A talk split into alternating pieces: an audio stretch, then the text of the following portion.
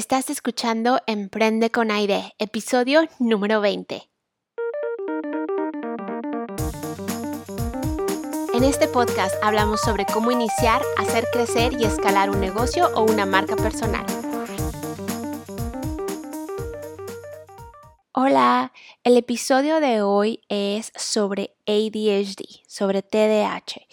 Y este episodio yo lo quería hacer con una o un experto, con un doctor o una persona que fuera el experto de ADHD, que les diera a ustedes todos los tips y tricks y todos los detalles que uno necesita saber cuando tiene ADHD.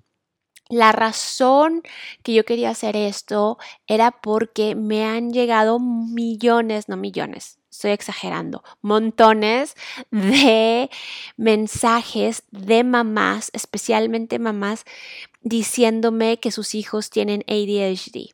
De mujeres que también están ya como yo, más viejas, que piensan que tienen ADHD. Entonces yo, como les digo, quería tener a un experto que me hablara sobre el tema, pero en esta ocasión no lo encontré. Desafortunadamente, mis emails, los mensajes que he mandado no llegaron a los oídos adecuados y no encontré absolutamente a nadie que hablara en español y que les hablara a ustedes de ADHD.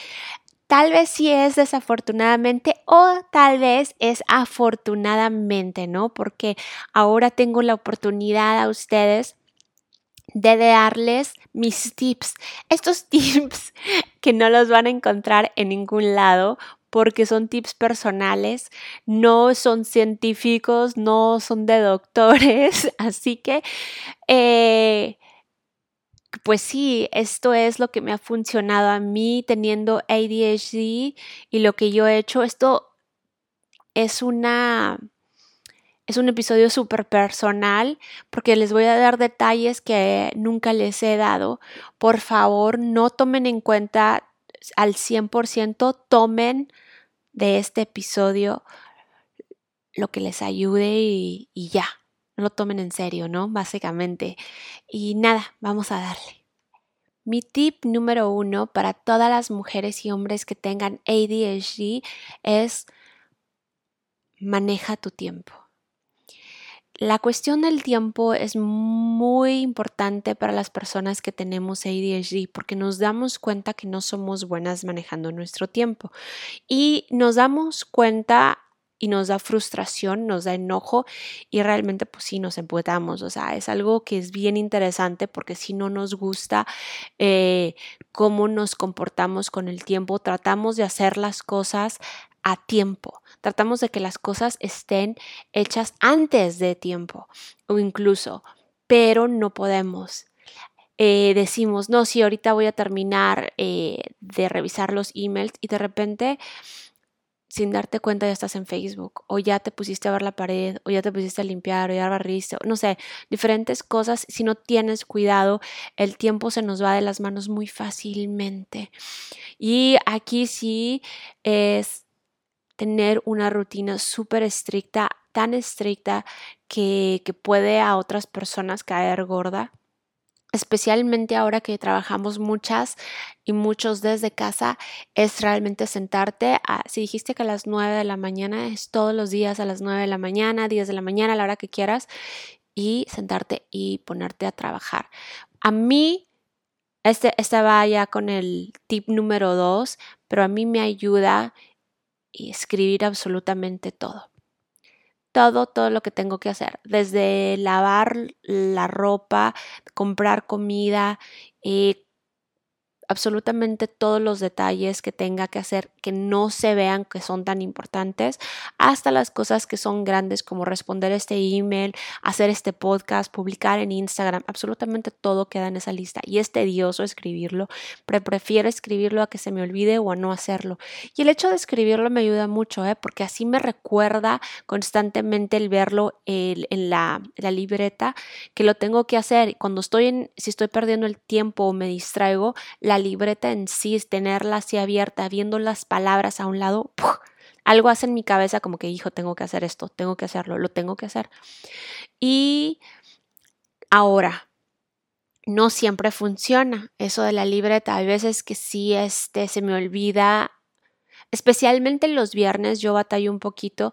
Eh, me distraigo un poquito más porque, no sé, energéticamente yo creo que la gente está más emocionada y todo, y la libreta no me funciona a veces y la dejo de checar durante el fin de semana. Eso está bien a veces, como les digo, y a veces no, a veces... Eh, sí necesito el espacio y yo me lo doy, pero a veces no, no lo necesito, de todas maneras me lo doy. Y ahí es cuando sí me tengo que recordar que de todas maneras tengo ADHD y que tengo que tener cuidado con estas, estas este, decisiones que tomo de no checar mi libreta porque es una decisión irresponsable, de no escribir todo lo que tengo que hacer porque otra vez vuelvo, es una decisión irresponsable que no me va a traer nada bueno ni para mi negocio o para con quien trabajo y, pues nada, absolutamente para nada. Ahora, el tip número tres y el último es el ejercicio, hacer ejercicio. Y esta es, se discute a veces, lo sé, porque muchas personas dicen que no se necesita hacer ejercicio no muchas, pero he visto grupos de Facebook que se dicen, no, yo estoy bien sin hacer ejercicio. Y está bien. Si tú estás bien y tú ya encontraste tu punto y no necesitas hacerlo, qué bueno. Yo sí, yo sí necesito mover mi cuerpo y necesito siempre hacerlo desde siempre, siempre, siempre, siempre.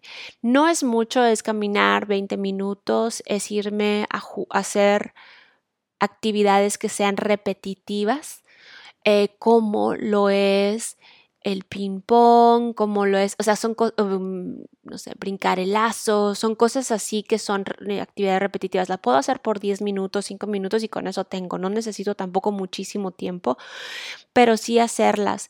Y la cuestión del ejercicio, a veces me preguntan sobre la comida. Con la cuestión de la comida viene atado eso del ejercicio, el ejercicio con la comida. Yo no me gusta hablar de la comida, cada quien es independiente en eso.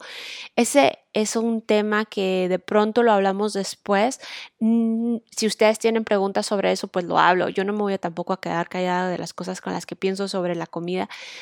Eh, simplemente como no me han llegado tantísimas preguntas, las quiero evitar en este momento. Pero sí, les digo, la cuestión del ejercicio es importante, el movimiento repetitivo es importante, te ayuda a pensar mucho mejor, te tranquiliza, te tranquiliza los pensamientos, te los separa y te da este como como un espacio entre un pensamiento y otro. Yo sé que como las personas que tienen ADHD ahorita, si me están escuchando, van a entender esto muchísimo porque no tenemos espacio entre un pensamiento y otro. De hecho, tenemos como siete pensamientos llegando al mismo tiempo.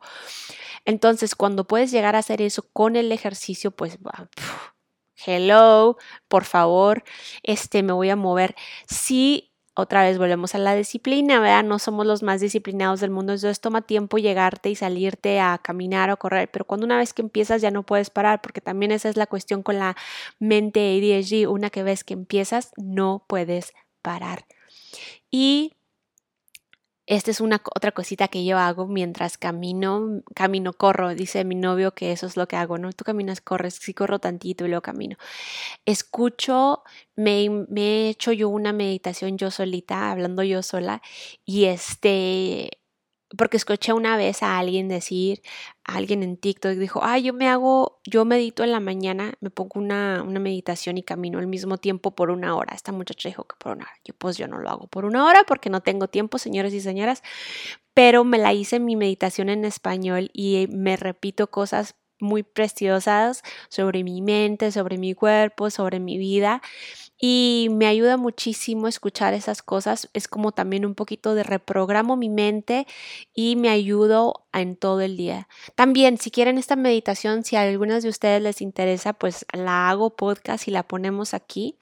No sé si se puede llamar meditación o qué se llamará afirmaciones o algo así.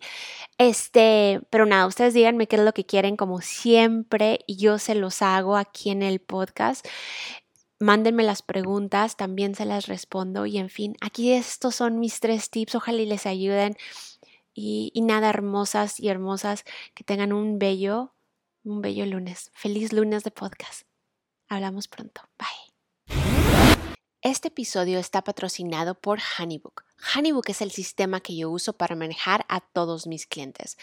Honeybook ayuda a emprendedores creativos y autónomos a obtener más clientes, gestionar proyectos y recibir pagos, todo desde un solo lugar. Honeybook, como miel y libro en español, es un software de gestión empresarial donde puedes automatizar tu calendario de trabajo y estar al tanto de todas tus tareas pendientes. Te ahorra tiempo y dinero para que tú puedas crecer tu negocio. Si quieres probar Honeybook completamente gratis, vete a honeybook.